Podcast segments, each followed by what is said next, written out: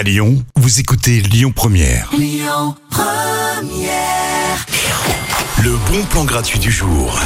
Cyrano de Bergerac, vous connaissez hein, ce poète au très grand nez créé par Edmond Rostand. Et bien ce soir justement, il va pointer le bout de son nez, sans mauvais jeu de mots, au festival Le Vescourt. Vous allez pouvoir replonger dans cette magnifique pièce de théâtre. Les acteurs vont juste modifier un peu la donne, parce que chaque soir, ils changent de rôle dans la pièce, parce que c'est le public qui choisit à leur place quel personnage ils vont interpréter.